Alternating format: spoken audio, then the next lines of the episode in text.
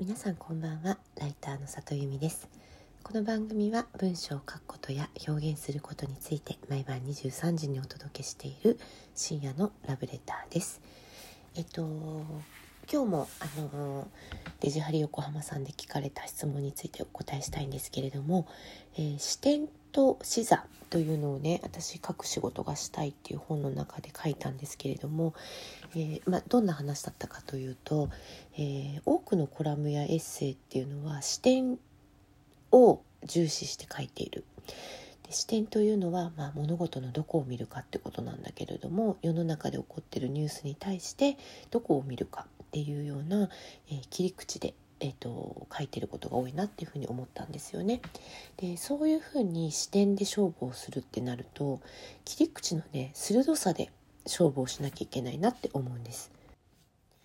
でその切り口をどれだけシャープに鋭くしていくかっていうのって結構才能が必要だしセンスが必要だなと思っていて、えー、それでなんかこう毎回いい切り口を考えられるっていう気があんまりしなかったのでなんか別の方法がないかなと思った時にあそっか視点1点で考えるから、えー、それが難しくなるのであってもう一箇所点を持ってそれは視座、えーと、視線の視にね、えーと、座ると書いて視座なんだけど視座を持って自分はこの位置からここを見るっていう2点のえっ、ー、と点を作ればあ無限に切り口っていうのは作れるなっていうふうに思った時期があったんです。なので私はいつもコラムを書こうと思っている時に例えばそれが映画表であったりドラマ表であったり書評だったりする時って、まあ、その書評つまり本のどこを見るかっていうのが視点なんですけれどもどこから見るかっていう方を結構動かして、えー、ここを動かすとまあ、すごく売れてる本の書評としても他の人と違うことが書けるなっていうふうに思って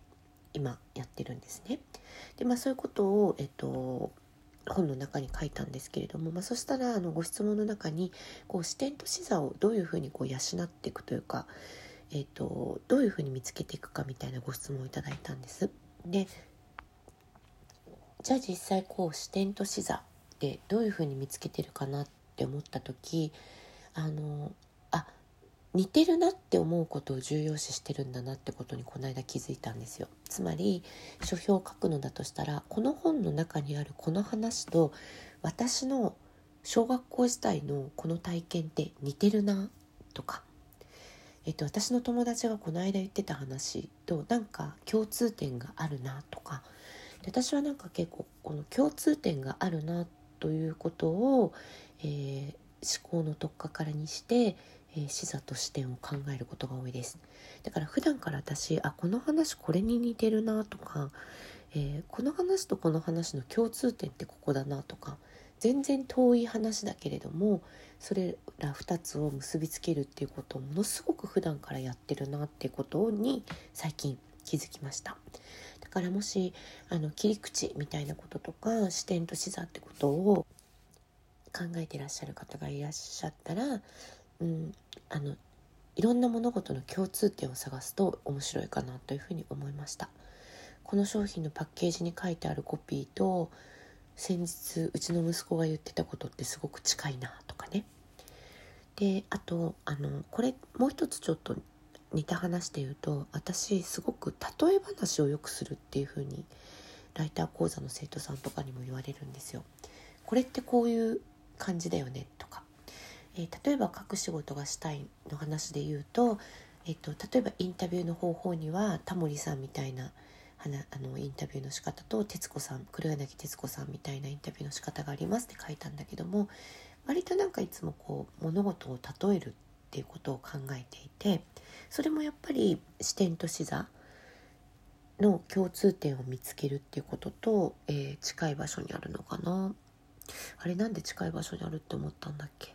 ちょっとその話はまた考えてお話ししたいと思います、えー、今日も来てくださってありがとうございました。また明日も23時にお会いできたら嬉しいです。ライターの里由美でした。皆さんおやすみなさい。またね。